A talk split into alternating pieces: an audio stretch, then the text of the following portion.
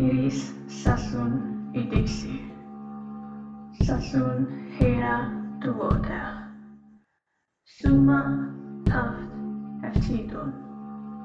Summa heri lesidon. Summa clu badu. Ubi quo novidi. Inspric haft bandum. Infar fiam Als die Sachsen bei Hadeln mit ihren Schiffen landeten, führten sie Krieg gegen die Thüringer, die hier lebten. Nachdem sich die Kämpfe lange hingezogen hatten, einigten sich Sachsen und Thüringer darauf, dass die Sachsen von ihren Schiffen aus Handel treiben könnten, kaufen und verkaufen, aber kein Land in Besitz nehmen dürften. Dies ging so lange gut, bis die Sachsen kein Gold mehr besaßen und auch keine Waren mehr. Daraufhin nahm ein junger Sachse die verbliebenen Schätze seines Volkes und zog mit seinem schweren Sack in das Land der Thüringer, bis er einem Mann begegnete. Diesem bot er den Schatz zum Tausche an. Als der Thüringer fragte, gegen was der Jüngling zu tauschen gedenke, antwortete jener Ach, mir ist es auch recht, wenn ich dafür nur etwas Erde erhalte. Da freute sich der Thüringer, seinem Gegenüber so leicht den Reichtum abnehmen zu können und tauschte Erde gegen Schatz. Als er zurück zu seinem Volk kam, wurde er gefeiert und gepriesen, weil er für so wenig so viel erlangt hatte. Der Sachse jedoch wurde mit Schimpf begrüßt, beschwichtigte seine Leute jedoch, ging das Land der Thüringer und verteilte die Erde dünn über ein großes Stück Grund. Hier siedelten die Sachsen nun, und als die Thüringer dies bemerkten, kamen sie mit Waffen und beschwerten sich. Die Sachsen sagten jedoch, dass die Erde, auf der sie lebten, ehrlich getauscht hatten. Nun wurde der Thüringer, der diesen Handel abgeschlossen hatte, beschimpft und die Sachsen in Frieden gelassen. Soweit die stark verkürzte Landnahme der Sachsen nach Widukind von Korvey, einem der wichtigsten Chronisten für die Geschichte der Liudolfinger. Und damit auch gleich willkommen zum Liudolfinger Podcast, dem Podcast über das Reich der Ostfranken um das Jahr 900 und allem, was mit ihm zu tun hat. Mein Name ist Peter Singewald und dies ist die Geschichte des ersten sächsischen Königs und wie es soweit kommen konnte.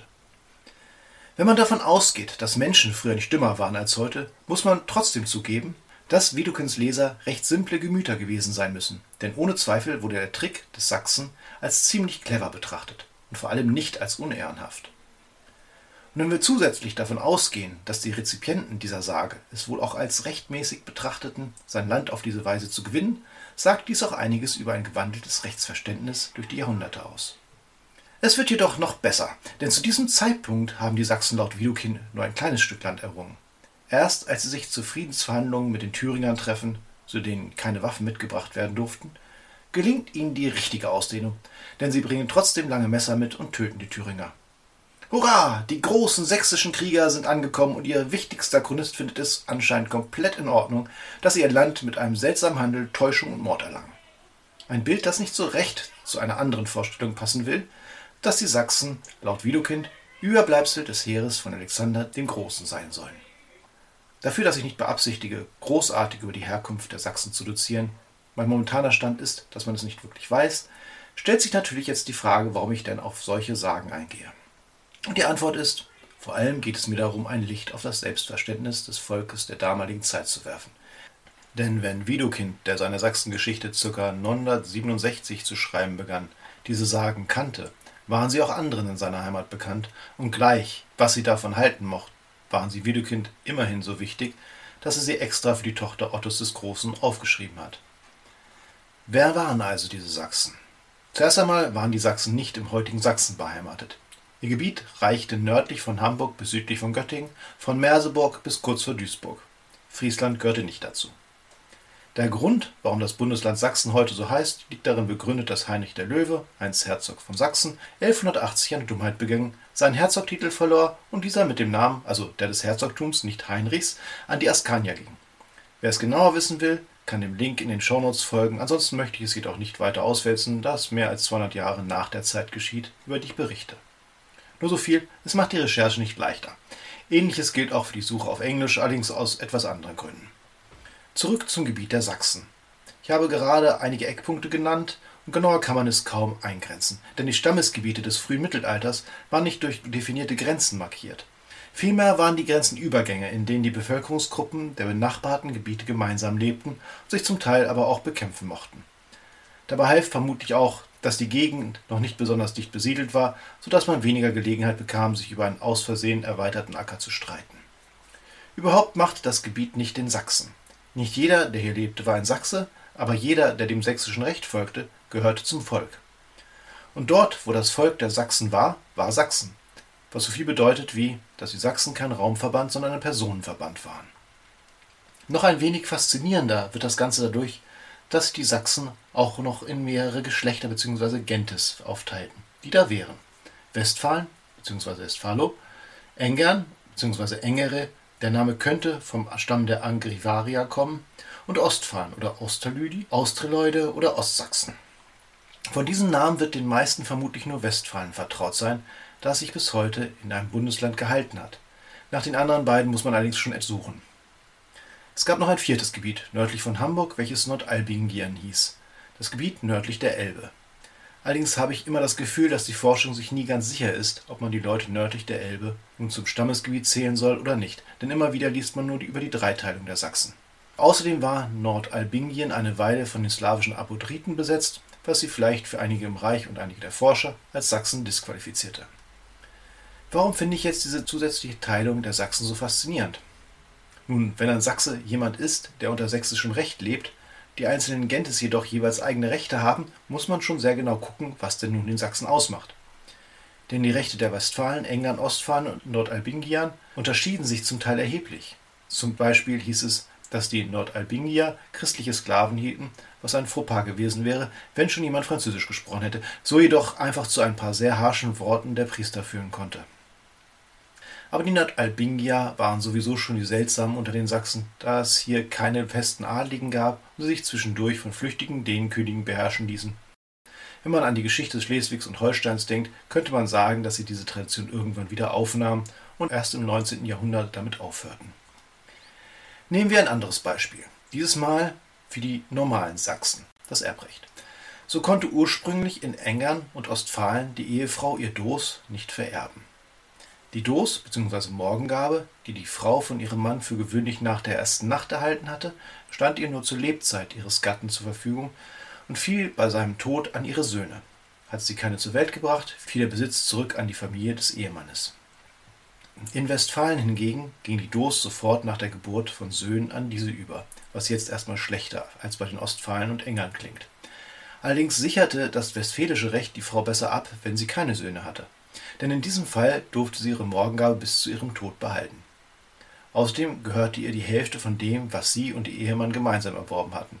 Westfälische Frauen standen also schon ein gutes Stück besser da. Mit dem Aufkommen der Zentralgewalt in den Stammesgebieten während des 10. Jahrhunderts verschwanden diese Unterschiede zwischen den Gentes jedoch, das System der Grafschaften ersetzte die alten Unterteilungen. Und die Frau konnte über ihr Wittum, das heißt die Gabe, die sie von ihrem Ehemann erhalten hatte, frei verfügen. Letzteres ein Umstand, den selbst ein späterer Kaiser wie Otto nach dem Tod seines Vaters reichlich ärgerlich fand. Vielleicht kommen wir aber noch irgendwann dazu.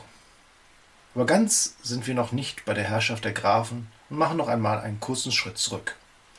Bevor sich Sachsen in seiner Gesellschaftsstruktur immer weiter den Besatzern, das heißt den karolingischen Franken, angepasst hatte, teilte sich die Einwohnerschaft in Edelinge, Friedlinge und Laten ein.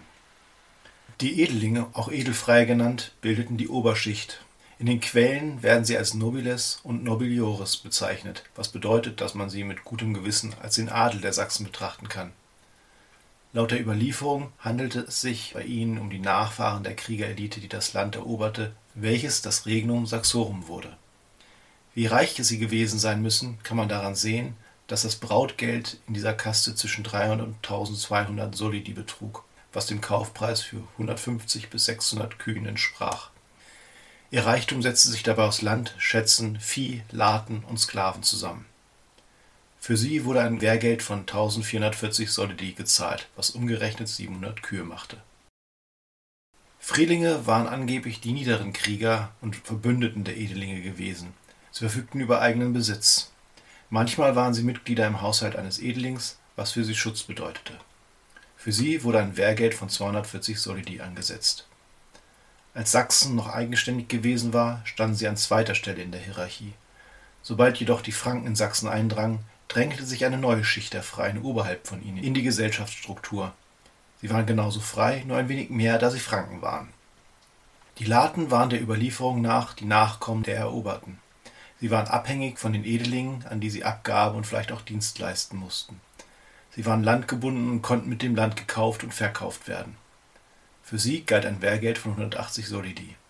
Wenn sie nicht hätten Waffen tragen dürfen, hätte man sie als Hörige betrachten können. Einige Autoren vermerken, dass diese Struktur durchlässig gewesen sei. Allerdings galt nach sächsischem Recht, dass eine Ehe zwischen den Ständen mit dem Tod zu bestrafen sei. Das Wehrgeld, welches bei Totschlag, Verwundung und anderen Vergehen gezahlt wurde, zeigt das große Ungleichgewicht besonders zwischen den Edelingen und den anderen Ständen. Selbst bei den Franken war der Unterschied geringer, er lag nur bei 2 zu 1. Wie man sehen kann, gab es keine Könige bei den alten Sachsen, was sich auch aus ihrer sehr eigenen politischen Kultur ergab. Denn alle drei Gruppen nahmen ursprünglich an politischen Entscheidungen teil. Sachsen war anfänglich in Gaue aufgeteilt, geführt jeweils von einem gewählten Gaufürsten. Einmal jährlich fand eine Versammlung in Marklow an der Weser statt, ein Ort, von dem man nicht mehr weiß, wo er lag. Jedes der Gebiete entsandte zu dieser Versammlung zwölf gewählte Männer pro Stand, also 36 pro Gens. Das heißt, selbst die Laten waren hier vertreten, was sie weiter von den späteren Hörigen unterscheidet. Zusätzlich fanden sich hier auch alle Gauvorsteher ein, was dafür spricht, dass überwiegend Edelinge anwesend waren. Marklow kann man ganz gut mit dem Althing vergleichen. Hier wurden Gesetze erneut, wichtige Rechtsfälle entschieden und über Krieg und Frieden beraten. Im Kriegsfall wurde hier ein Anführer ausgelost. Diese und andere Formen der politischen Versammlung wurden sofort nach der Eroberung durch Karl den Großen verboten. Dies war einer der Gründe, warum die Edelinge als Stand letztendlich sogar von der Eroberung durch die Franken profitierten. Zumindest diejenigen, die sich auf die Seite der Franken geschlagen hatten. Aber dazu in der nächsten Folge mehr. Klingt soweit schön, bis auf den Teil, wo es von den Franken abgeschafft wurde, aber ich wage die Vermutung, dass selbst zur Zeit Karls des Großen diese Form der gemeinschaftlichen Regierung sich bereits im Schwinden befand. Und das nicht alles Friede, Freude, Eierkuchen war. Außerdem sollte man nicht vergessen, dass Lebuin, der von den Versammlungen in Marklow berichtete, bereits um 775 starb und von dort vertrieben wurde, weil er den Sachsen ihr unchristliches Verhalten vorwarf und ihnen mit der Unterwerfung durch die Franken drohte. Davon abgesehen, dass man sich mit solchen Reden nicht besonders populär machte, hatte er vermutlich auch nichts dort zu suchen, da solche Versammlungen auch immer etwas Sakrales anhaftete und er gewiss nicht zu den bestellten Männern gehörte. Zurück zum Thema. Es kann auf keinen Fall von einer gleichberechtigten Beteiligung der verschiedenen Stände ausgegangen werden, schon weil die Macht der Edlinge und Freien viel größer als die der Laten war. Hinzu kommt, dass es einige slawische Siedlungen im sächsischen Gebiet gab, die aus dem System herausfielen. Und man sollte auch nicht vergessen, dass es unterhalb der Laten noch einen weiteren Stand gab, die Sklaven. Überwiegend wird es sich um auf Kriegszügen gefangene Sklaven gehandelt haben, aber denkbar sind auch Nordmänner, wobei es offensichtlich von Bedeutung war, dass man nur Nichtchristen versklaven durfte, wie bereits erwähnt. Schließlich muss die Kirche über Jahrhunderte immer wieder betonen, ich meine, dass sie nicht Christen sein durften, nicht, dass Sklaven zu halten verkehrt gewesen wäre.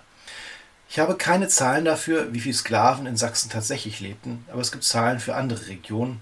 So ist für die Abtei Prüm in dieser Zeit vermerkt, dass 893 Bauern Sklaven hielten. Prüm gehörte zu Lotharingien und besaß daher eine deutlich bessere Infrastruktur als Sachsen. Aber selbst ohne zu wissen, wie viele Bauern nun zur Abtei gehörten, erscheint mir das doch eine ganz anständige Zahl.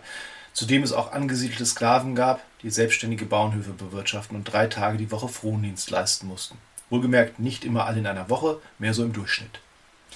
Entgegen den anderen Ständen waren Sklaven nicht rechtsfähig, konnten nicht verklagt werden oder auch nur bestraft, wenn ihr Herr es nicht erlaubte.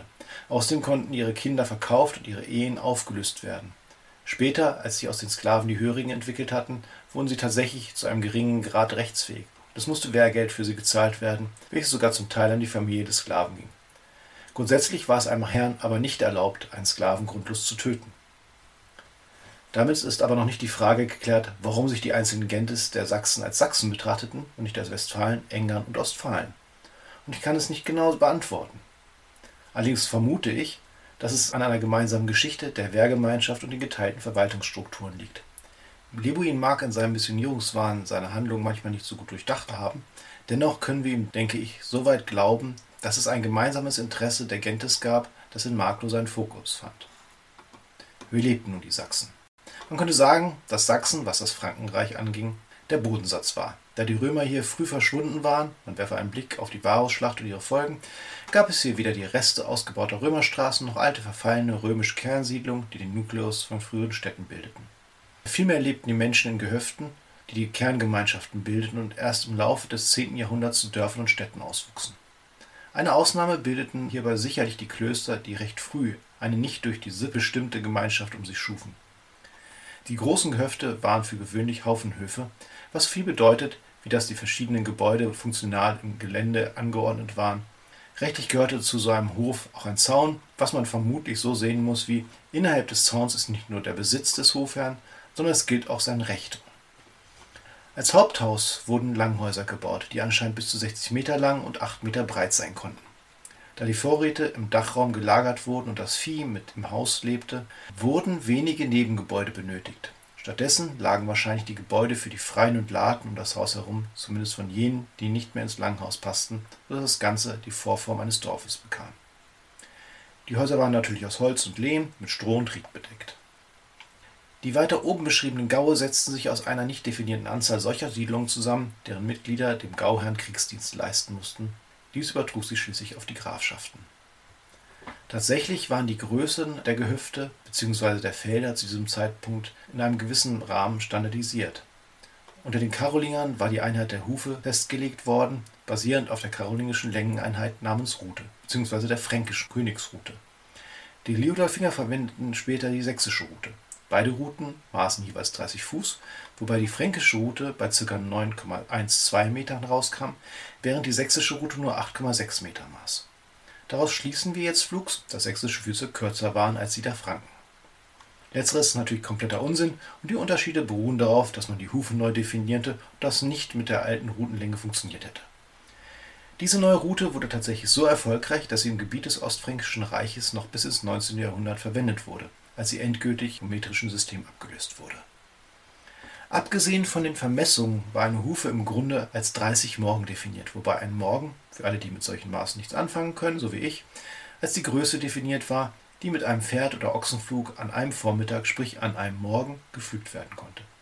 Daraus ergab sich, dass die Hufe das Gebiet war, welches von einer Familie bestellt werden konnte. Das heißt, eine Familie sollte innerhalb von 30 Vormittagen durchgepflügt haben. Da Sonntage als Arbeitstage ausfielen und etliche Feiertage eingehalten werden wollten, dauerte das Ganze vermutlich etwas mehr als anderthalb Monate. Neben der normalen bzw. Landhufe mit 30 Morgen gab es auch noch die Kleinhufe von 15, die Großhufe von 60 und die Königshufe von 120 Morgen.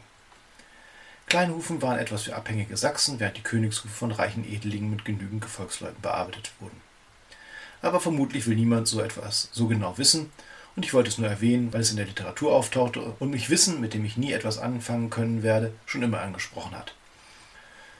Um das Jahr 900 befinden wir uns am Beginn einer Warmzeit, die den kulturellen Ausschwung der nächsten Jahrhunderte begünstigte. Verbunden mit der Dreifelderwirtschaft sorgte sie vor allem zu diesem Zeitpunkt für genügend Nahrung, dass die Bevölkerung wachsen konnte und, zumindest solange die Gesellschaft noch relativ frei war, große, kräftige Menschen schuf. Angebaut wurden Gerste, Weizen, Hafer, Lein, Pferdeboden und Winterroggen, wobei bedingt durch den Boden Roggen und Weizen überwogen. Ergänzt wurde das Nahrungsangebot durch Erbsen, Fisch, Honig und Fleisch. Zehn Prozent des Fleisches war Geflügel, entweder gejagt oder selbst gehalten, anderes kam von Schweinen, Schafen, Ziegen und Rindern. Und natürlich Wild. Rind war jedoch der Hauptfleischlieferant mit 115 cm Schulterhöhe waren diese Tiere kaum mit unseren Superrindern vergleichbar, aber auch weit entfernt von ihrem Vorfahren, dem Auerochsen. Ein Drittel dieser Tiere wurde mit 15 bis 18 Monaten geschlachtet, also ziemlich jung, während der Rest erst mit 10 Jahren den Kochtopf von innen sah. Ernährt wurden viele der Tiere durch den Wald, in dem sie zur Nahrungsaufnahme frei laufen durften. Hinzu kamen natürlich noch Pferde, die mit einer Schulterhöhe von 1,40 Meter heutzutage als Pony geführt würden. Und wenn wir gerade dabei sind, auch noch ein kurzes Wort zur Getränkeauswahl. Es gab Wasser, Met, Milch, für die Reichen und Mächtigen auch schon mal einen importierten Wein. Es gab also durchaus ein wenig Abwechslung. Und ja, man konnte das Wasser trinken, ohne es verdünnen zu müssen. Natürlich lebten diese Gehöfte nicht isoliert voneinander, allerdings gab es nur wenig Pfade. Entsprechend karolingischen Vorgaben hätte ein ordentlicher Weg so breit wie ein quer über den Sattel gelegter Speer sein sollen. Vermutlich waren jedoch die meisten Sachsen glücklich, wenn kein solcher Weg optimiert für Krieger, zu ihrer Heimstatt führte. Oder auch nicht, denn die Sachsen waren es gewohnt, Waffen zu tragen, auch wenn nicht mehr so wie in ihren guten alten Zeiten, das heißt vor der karolingischen Invasion. Wie wir eben schon gehört haben, schuldeten die Männer eines Gaus dem Gauherrn Kriegsdienst. Für die Jagd verwendeten die Sachsen Pfeil und Bogen sowie Speere. Für die Arbeit besaßen sie natürlich Äxte. Da Metall wertvoll war, waren sie auch eine ideale Waffe, die die meisten Rüstungen durchdringen konnte, aber wenig teures Material benötigte. Zusätzlich gab es noch Wurfspeere und die sich immer weiter ausbreitenden zweischneidigen Schwerter. Das heißt, sie breiteten sich natürlich nur unter den Wohlhabenden aus, da sie teuer waren. Und dann war da noch die Waffe, die den Sachsen möglicherweise ihren Namen gegeben hat und sogar im Namen eines ihrer alten Götter, Sachsnot, enthalten war. Ich spreche natürlich vom Sachs. Form und Länge des Sachses variierte sehr stark über die Jahrhunderte und über die verschiedenen Regionen Europas. Es war lange eine sehr beliebte Waffe, die zur einen oder anderen Zeit von den meisten germanischen Völkern verwendet wurde. Die Grundform war ein einschneidiges langes Messer, welches auch im täglichen Gebrauch nützlich war, konnte aber auch bis zu 90 cm lang werden. Zusammen mit dem Sachs, heißt es, trug jeder Sachse, Männlein und Weiblein, einen Beutel, in dem unter anderem ein Kamm und ein Ohrlöffel verwahrt wurden. Die Sachsen waren offensichtlich auf ihr Aussehen bedacht, und wer nicht weiß, was ein Ohrlöffel ist und was man damit anstellt, das ist keine Schande, ich muss es auch erst nachgucken. Ein Ohrlöffel ist keinesfalls ein Löffel, dessen Form an ein Ohr erinnert, den jeder Sachse mit sich herumtrug, um sein Mus oder seine Suppe zu essen, sondern vielmehr ein kleiner Löffel mit einem langen Stiel und einer sehr kleinen Laffe. Ja, so heißt der Teil, den man normalerweise in den Mund steckt, die aber auch nur eine stumpfe Spitze sein konnte, und er diente dazu, sich die Ohren sauber zu machen. Bin nicht sicher, wie gut das tatsächlich für die Ohren ist, vermutlich in einer geübten Hand besser als die weichen Q-Tips, aber immerhin sagt es doch sehr deutlich, dass schon damals Ohrenschmalz der Attraktivität abträglich war. Und nur um das klarzustellen, die Menschen im frühen Mittelalter waren bei Weitem nicht so dreckig, wie viele denken. Wer mehr darüber wissen will, kann genügend Podcasts finden, die mehr dazu sagen. Ich habe dazu ein paar Links in die Shownotes gepackt und auch ein Video über Haarpflege über die Jahrhunderte. Zu ihrem Messer trugen die Sachsen Hosen, hemdähnliche Kittel und eventuell Umhänge. Dazu Schuhe aus Leder und wenn man Widukind glauben kann, Strohhüte. Selbst in der Schlacht. Tatsächlich gibt es Abbildungen von mittelalterlichen Strohhüten und ich habe einen Kommentar von einem Teilnehmer an einem HEMA-Event gelesen, der bemerkte, sein Strohhut wäre als Kopfschutz zugelassen worden. In diesem Fall steht HEMA nicht für eine niederländische Warenhauskette, sondern für Historical European Martial Arts, also eine Kampfsportart. Was bedeutet, dass da wirklich Leute mit Waffen aufeinander einhauen und gerne vernünftig geschützt sein wollen. Im HEMA wird normalerweise mit stumpfen Waffen gekämpft, daher bin ich nicht sicher, wie gut ein Strohhut auch gegen eine scharfe Axt helfen würde, aber vermutlich immer noch besser, als gar nichts auf dem Kopf zu haben. Falls jemand konkrete Daten zur Schutzwirkung von sächsischen Strohhüten hat, würde ich gern mehr darüber erfahren. Bevor wir das Gehöft endgültig verlassen, noch ein Wort dazu, dass das Symbolhafte in dieser Zeit sehr wichtig war. In einer späteren Folge wird es dazu noch einiges zu sagen geben, aber ein paar Sachen passen einfach zu gut jetzt schon. Rituale waren wichtig, wie später noch im gesamten Mittelalter. Jede Handlung, die von anderen beobachtet wurde, konnte mehr sagen als ein Dokument, welches anschließend von einer Kanzlei aufgesetzt werden musste. Wichtiger waren die Rituale noch, wenn kein Dokument aufgesetzt wurde, also nahezu immer. Und so war die Übertragung eines Landbesitzes verbunden mit der Übergabe eines Rasenstücks und eines grünen Zweigs. Daraus schließen wir, dass diese Handlungen vermutlich nicht im Winter stattfanden. Im gleichen Sinn stand die Spindel für den Haushalt und sobald sie in den Besitz der Ehefrau überging, stand sie auch für die Hoheit über diesen Bereich, was bereits mit 13 Jahren sein konnte. Allerdings darf man daraus nicht schließen, dass Frauen bei den Sachsen diese Zeit auf den Haushalt beschränkt gewesen wären. Frauen besaßen Einfluss, nicht nur als Äbtissin oder Adlige, wie man es auch später im Mittelalter findet. Ist natürlich bis zu einem gewissen Grad gewagt, von der Macht Königinnen und Königswitwen ausübten, auf den Einfluss der gemeinen Frau zu schließen, aber offensichtlich wurde es nicht als verwerflich angesehen, dass Frauen ihren eigenen Besitz verwalteten, ihre eigenen Rechte vertraten und Einfluss auf ihre Ehemänner ausübten. Dabei war sicherlich der größte Gewinn an Freiheit mit dem Tod des Ehemanns verbunden, wenn die Frau auf ihr Wittum zugreifen konnte. Sozusagen ihren Erbteil, der um 900 von ihrem Ehemann übergeben werden konnte, als Grundlage für ihre Versorgung.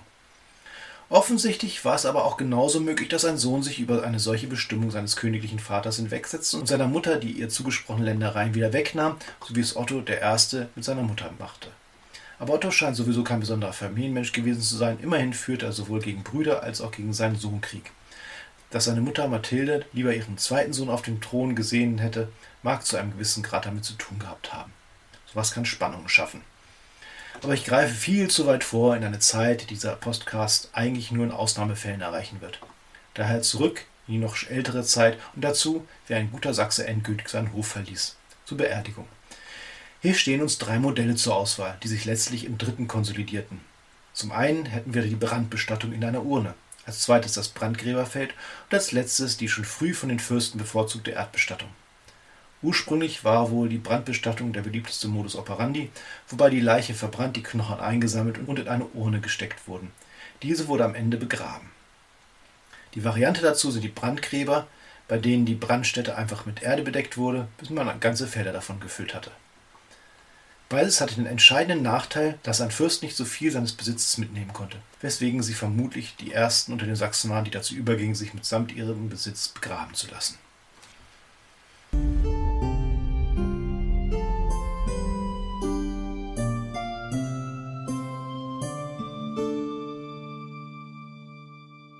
Nach diesem Haufen an Übersichtsinformationen will ich noch mit Hilfe von ein paar Begriffserklärungen ein wenig Licht auf die Familie der damaligen Zeit werfen. Eine Sache fand ich zu diesem Thema besonders interessant, nämlich die Aussage, dass jeder Mann Verpflichtungen gegen drei Sippen besaß: gegenüber der der Mutter, gegenüber der der Frau und gegenüber der eigenen. Natürlich hat man auch heute noch gesellschaftliche und soziale Verpflichtungen gegenüber der eigenen Familie, der Familie der Frau und den Großeltern beiden Seiten. Aber hier ist von Sippe die Rede, was bedeutet, dass dies auch noch die entfernten Verwandten auf dem Hof im anderen Gau beinhalten konnte. Ich weiß leider nicht, wie weit diese Verpflichtung ging, aber ich bin mir sicher, dass die Sachsen da sehr genaue Vorstellungen zu hatten. Um diese verwandtschaftlichen Verhältnisse für uns besser zu verwirren, gibt es einige interessante Begriffe für die Verwandten, die zum Teil Gruppen zusammenfassen, die wir heutzutage nicht mehr zusammenfassen würden. Beginnen wir mit etwas Einfachem, dem Schwertmagen. Dahinter verstecken sich die männlichen Verwandten des Mannes. Mage bezeichnet dabei eine verwandte Person, besonders Blutsverwandte außerhalb des engeren Familienkreises. Das Wort findet sich auch in Spillmage, was laut Wikipedia die weiblichen Verwandten eines Mannes beschreibt. Ich habe allerdings in einer anderen Quelle gelesen, dass zudem auch noch alle Verwandten der weiblichen Seite gezählt werden. Was uns direkt zum Oheim bringt. Damit ist von der Bedeutung her ein Mutterbruder gemeint, also der Bruder der Mutter. Für eine verwitwete oder ledige Frau konnte er sehr wichtig werden, da die Mund bei ihm liegen konnte, wenn ihr Vater verstorben war. Ihm gegenüber steht der Onkel, der der Bruder des Vaters war. Das weibliche Gegenstück dazu ist die Muhme, das heißt eine Schwester der Mutter. Auch hier ist das uns vertrautere Wort Tante die Schwester des Vaters. Was uns zu einem wichtigen Punkt bringt. Die Verwandtschaft der Ehefrau konnte sehr bedeutend sein, vor allem für Adlige, da bei dieser ein viel größeres Interesse bestand, dass ein Adliger seine Position hielt als möglich bei seiner eigenen Familie. Warum höre ich jetzt niemanden fragen? Nun, eine gute Ehe, das heißt eine Ehe, die beiden Seiten etwas brachte, war nicht immer so leicht zu arrangieren. Hatte man erstmal sein Mündel an einen einflussreichen oder einfach nur so reichen Kerl gebracht, konnte man froh sein, weil man damit ebenfalls sein Ansehen und seine Stellung verbessert hatte. Außerdem war das Mädchen versorgt. Die eigenen Verwandten des Ehemanns konnten andererseits leicht auf die Idee kommen, dass auch sie einen Anspruch auf irgendeinen Reichtum besaßen, was die Verwandten der Ehefrau zu besseren Verbündeten machen als die eigenen Geschwister. Dass dies nicht so aus der Luft gegriffen ist, zeigen die Liodolfinger sehr schön. Ich bin mir nicht sicher, wie das Verhältnis zwischen Heinrich und seinen Brüdern war, denn bevor es hier ans Erben ging, war nur noch einer übrig, ein Schelm, der Böses dabei denkt. Otto jedoch musste seine Krone nicht nur gegen einen, sondern gleich gegen zwei seiner Brüder verteidigen. Zwei weitere hübsche Begriffe, die inzwischen ihre Bedeutung gewandelt haben, sind Neffe und Nichte. Diese beschreiben jede Art der Seitenverwandtschaft, was so viel bedeutet wie Vettern, Neffen und alles irgendeinem zweiten und höheren Grades. Das Niederländische ist da mit seinem Wort Neef immer noch sehr nah dran. Ein weiteres Wort, das eine Verwandtschaft bezeichnen konnte, war Freund, also Freund, was sich auch als Amicus in den Quellen findet. Dabei ist es zu der damaligen Zeit nicht nur eine persönlich nahestehende Person, wie heute auch noch gemeint, sondern konnte auch noch ein entfernter Verwandter sein. Wie entfernt, weiß ich allerdings nicht, nachdem schon so viele Verwandte mit anderen Begriffen abgedeckt sind. Diese Freundschaft konnte jedoch sogar politische Bedeutung bekommen, wenn sie zwischen Herrschern geschlossen wurde. Heinrich sollte ein Faible dafür entwickeln. Und zu guter Letzt noch ein besonderes Verwandtschaftsverhältnis für alle Polyamorösen unter meinen Zuhörern, die Friedelehe. Das Konstrukt ist wahnsinnig spannend, das von einem Eheverhältnis ausgeht, das zwei Liebende eingehen, ohne materielles Hin und Her, wie Aussteuer oder Morgengabe. Rechtlich war sie der Mundehe, das heißt der Ehe, bei der die Mund der Frau vom Vater zum Ehemann überging und die von der Kirche als Standard betrachtet wurde, gleichgestellt. Und ein Mann konnte sich gleichzeitig in einer Mundehe und in einer Friedelehe befinden. Dabei stellt sich allerdings die Frage, ob Kinder aus einer Friedelehe nun als ehelich oder als unehelich betrachtet werden. Arnold von Kärnten, der immerhin von 896 bis 899 Kaiser war, soll angeblich aus einer Friedelehe hervorgegangen sein, wird aber von den Quellen als unehelich betrachtet. Da die Quellen nun wiederum von Priestern geschrieben worden waren, die an der Friedelehe nicht beteiligt wurden und sie als eine Möglichkeit der Polygamie betrachten mussten, mag diese Interpretation jedoch für die Sichtweise der gemeinen Leute kaum eine Bedeutung haben. Allerdings spielt es für die Karolinger sowieso kaum eine Rolle, ob ein Kind ehelich oder unehelich war, da es ihnen eher auf die Befähigung ankam. Für den Sachsen Heinrich oder vielmehr für seine Söhne sollte dies jedoch von größter Bedeutung werden. So gern ich die Friedelehe habe, allein den Namen finde ich schön, wie auch was angeblich alles damit einherging, wird ihre Existenz inzwischen bezweifelt. Sie lässt sich schlicht nicht nachweisen. Damit komme ich zum Ende der zweiten Folge. Ich hoffe, das Zuhören hat Spaß gemacht und wir hören uns nächsten Monat wieder, wenn ich vom Stellinger Aufstand erzähle. Zu finden bin ich derzeit auf arcast.com sowie einigen anderen Podcast-Plattformen. Ich freue mich über jeden Kommentar, Kritik und natürlich auch Aufmunterung. Derzeit bin ich über felslöser.gmail.com zu erreichen arbeite aber gerade noch an anderen Möglichkeiten. Euer Liedolfinger Podcast.